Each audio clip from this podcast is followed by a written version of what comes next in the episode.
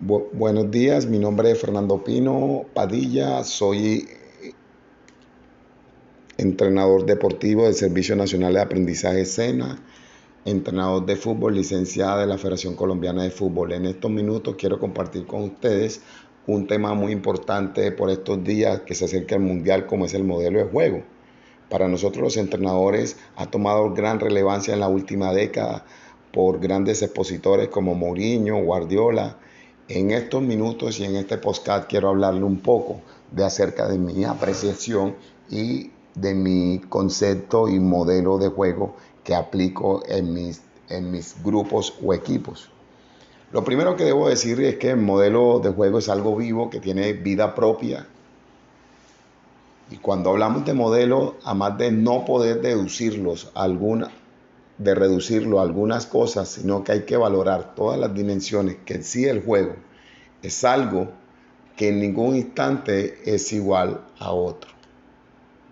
No en vano Heráclito decía, no te bañarás en el mismo río dos veces.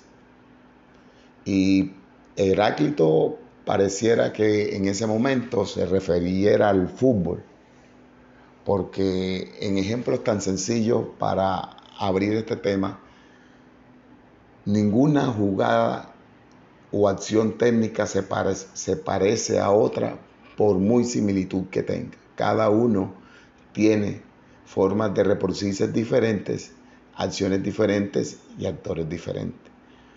Como entrenadores siempre debemos ser conscientes de que nuestro modelo de juego es dinámico y que va evolucionando no de una manera no lineal, a veces menos o a veces más.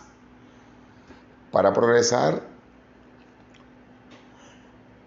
por lo tanto, la progresión compleja de este dicho modelo ha de entender que a ello que camina, que el camino para andar es propio del proceso operacional. Desde mi experiencia siempre he hablado que el modelo, muchos han empezado a cuestionar el modelo, que si modelo o metodología. Yo voy a hablar hoy un poco de cómo comparto o cómo es mi posición frente a estos temas. Y puedo empezar con la pregunta, modelo, método, ¿cuál de las dos? Y debemos empezar definiendo que el método es la forma organizada y sistemática de poder alcanzar un determinado objetivo. El modelo es un bosquejo, podemos decir, que representa el conjunto real con cierto grado de precisión y en la forma más completa posible. Entonces, método, modelo. En mi caso particular, siempre ambas están relacionadas, pero hay una mayor importancia del uno del otro. En este momento yo quiero explicar un poco acerca del método que yo utilizo. Yo siempre he utilizado un método que va en mis equipos de fútbol, desde que va desde lo individual a colectivo. Y tiene que ver un poco de lo individual a lo colectivo, debido a que si la individualidad está en buen nivel, el rendimiento colectivo aumentará. Para lo cual lo primero que hago en el aspecto individual es relacionar el jugador con el elemento que es el balón para generar unas habilidades. A lo segundo, al segundo paso al puente le doy la complejidad, que es desde lo simple a lo complejo dependiendo del nivel de los jugadores. Y por tercero, el aumento de la confianza que cuando aumenta esa confianza se presenta el mejoramiento en el individuo y por ende en el grupo. Esa es mi forma de ver y aplicar el método en mis entrenamientos. Modelo de juego. Para algunos autores, modelo lo llama algo que siempre va a ser algo idealizado y abierto a una evolución constante sin perder nunca la, identidad inicial. Eso viene a ser la esencia. Comparto mucho esa gran apreciación.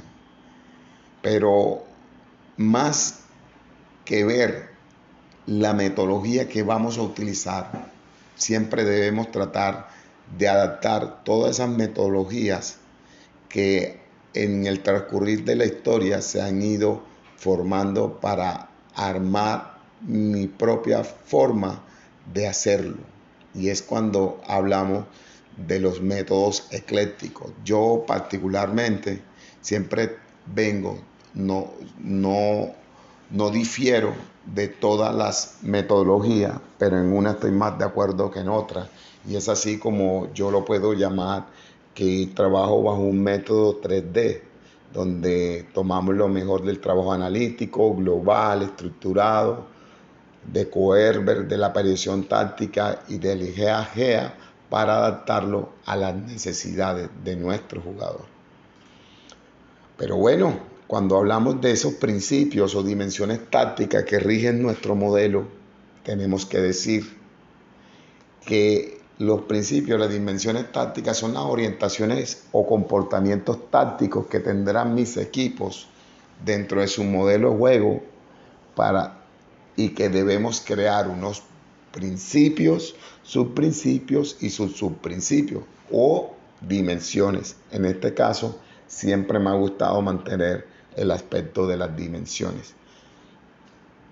Entonces, cuando hablamos de ese gran modelo de juego que es el todo, debemos dividir ese modelo en principios y esos principios en subprincipios y esos sub, subprincipios en subprincipios.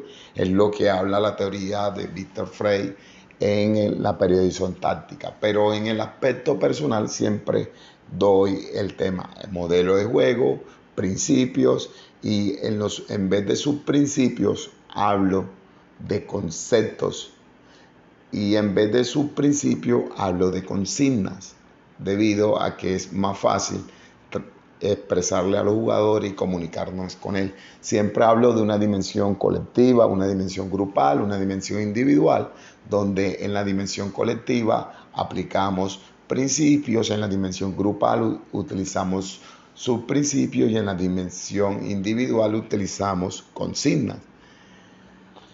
Pero bueno, estos, estos modelos de juego lo divido siempre en, esos grandes principios que tenemos. Entonces hablamos de, en relación al fútbol o de deportes colectivos, porque al igual es aplicable a los deportes colectivos, incluso a muchos individuales, y entonces hablamos de fases, momentos y principios.